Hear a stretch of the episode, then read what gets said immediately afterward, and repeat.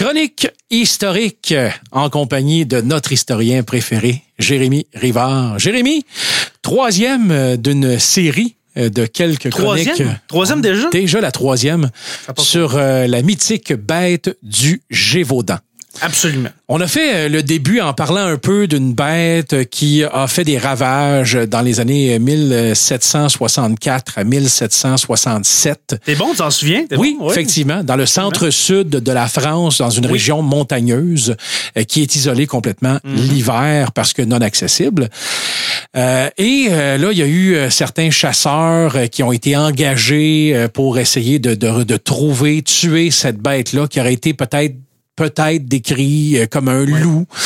Euh, malheureusement, ça n'a pas fonctionné. Deux puis trois chasseurs et euh, troisième chasseur, comme tu nous le parlais, euh, comme tu nous en parlais, qui pensait avoir tué la bête du Gévaudan, qui ont trouvé un très gros loup de 130 livres, l'ont ramené à Louis XV et quelque temps plus tard, on a découvert que les massacres On était rendu là. Puis justement, ces trois personnages euh, engagés par euh, Louis XV sont premièrement Duhamel, ensuite Sieur de Neval et euh, le dernier, François-Antoine, que justement, tu viens de le dire, a tué un loup, je vous rappelle, de 130 livres. Alors, c'est c'est du bétail. Oui. C'est vraiment un énorme loup. On se dit, à cette grosseur-là, c'est impossible que ce soit pas lui. Exactement. C'est- la bête Gévaudan. Euh, on l'amène à Versailles, présenté dans une fête somptueuse avec Louis XV et sa, cour, sa garde rapprochée. On fête la bête Gévaudan et tué. Ça recommence des quelques semaines plus tard. Ça, ça arrête pas. Ça arrête toujours pas. C'est euh, c'est D'autres euh, personnes qui sont retrouvées mortes, euh, mutilées là, par, euh, par une bête comme ça, que ce soit des jeunes femmes ou euh, Mm. Des enfants. Donc, Puis je vous rappelle, c'est, euh, les attaques de la bête du Gévaudan, c'était pas des gens qui euh, attaquaient ou est-ce qu'il manquait un morceau de chair, etc. Là. C'est principalement des, des blessures au cou. OK? Oui. Et puis, les blessures, c'est pas du mâchouillage là, d'animal. Euh, C'est gri- comme dirait griffé c'est ou coupé. coupé. C'est Ouais. coupé.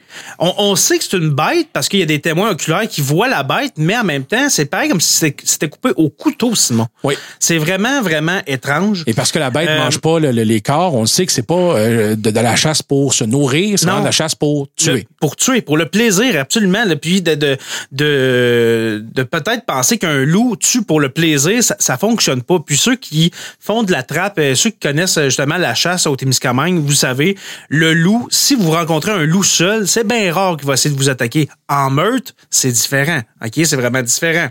Et puis, je reviens un peu, qu'est-ce qu'on sait de la bête Gévaudan? OK? La bête Gévaudan, selon le euh, récit de Marie-Jeanne Vallée que j'ai parlé la semaine dernière, Simon, cette fameuse petite bergère d'à peu près 14-15 ans, OK? Une adolescente qui, qui s'est battue contre la bête Gévaudan, a réussi à la piquer avec son bâton de bergère dans, euh, dans le- la poitrine, dans le fond. Et en est sortie vivante. Et en est sortie vivante. La bête a été vivante. blessée un petit peu, mais euh, en, en sentant que justement qu'elle a été blessée, c'est sauvée. Euh, c'est sauvée dans la forêt. Marie-Jeanne Vallée, la semaine dernière, j'ai oublié de dire, Simon, euh, comment elle l'a décrit. Oui. Parce qu'elle l'a vu, etc. Elle l'a dit que ça ressemblait à un, à un gros chien de berger. Ça, je, je l'avais dit. Qu'elle était sûre à 100% que c'était pas un loup. Que la bête avait le poil roux.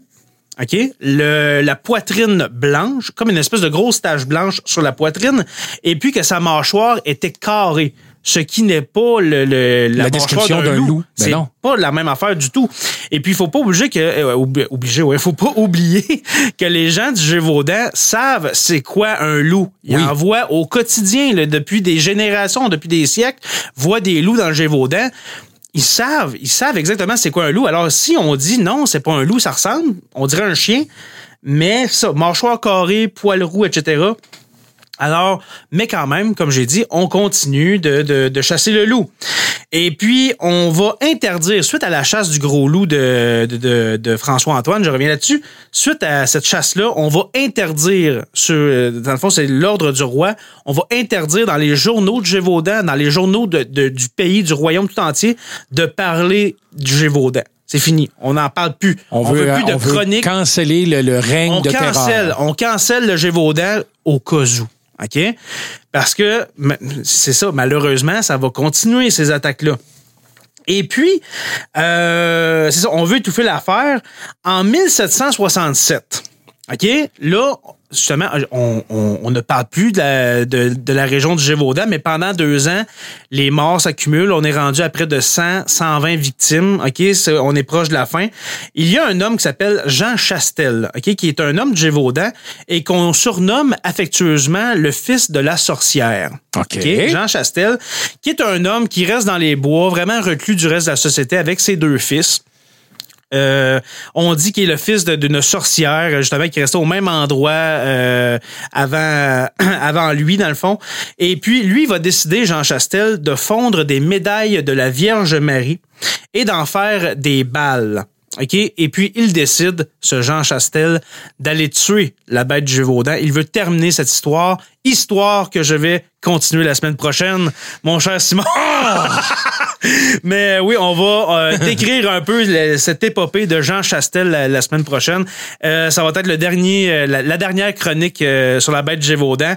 mais en attendant, Hein, vous pouvez euh, venir voir notre page Facebook, aimer notre page Facebook sur la Terre des Hommes podcast, notre Patreon, patreon.com barre oblique SLTDH pour nous encourager à hauteur de 2 dollars par mois. Et puis, euh, je vous dis à tout le monde et à toi, mon cher Simon, euh, à la semaine prochaine.